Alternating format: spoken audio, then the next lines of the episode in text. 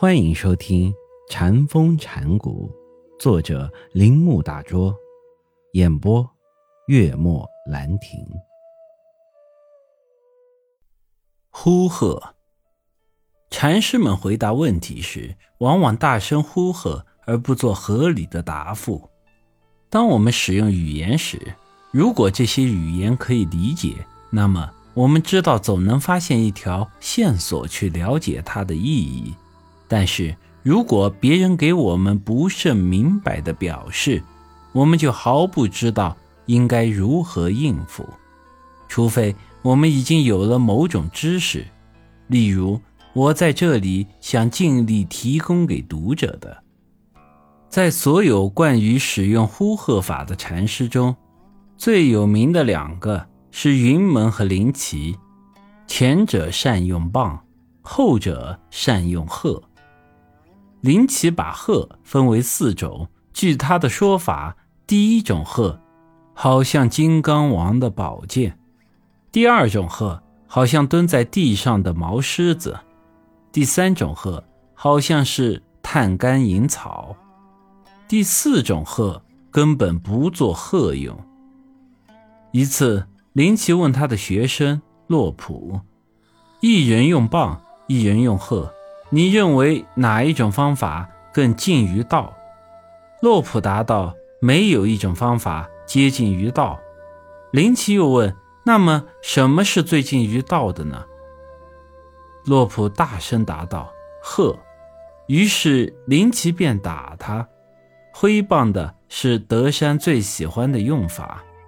一般来说，与林奇用鹤的方法相对立，但是。这里林奇却使用棒，而后者的特色，在一种最有效的方式下为他的学生洛普所接受。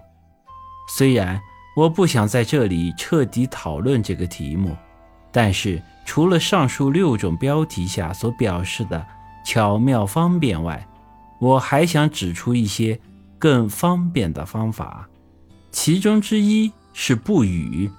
当文殊师利问维摩诘什么是非二法对待之说时，维摩诘没有说一句话。后来有一位禅师说他的不语好像雷声一样的使人震耳欲聋。一个和尚请慧清禅师不用任何中间概念告诉他什么是本来面目。慧清禅师默作不语。当别人问资福如宝禅师什么是应机之句时，资福不发一语。这和尚不知文喜是什么意思，又问一次。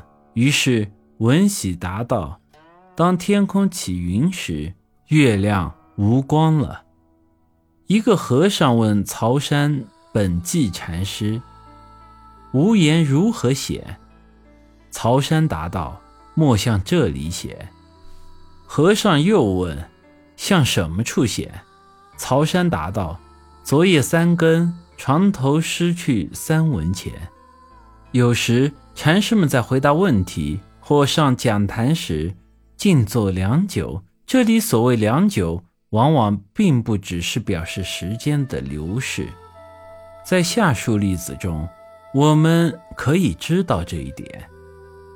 一个和尚跑到守山那里问他：“请为我奏无弦琴。”守山静默了好久，说道：“你听见了吗？”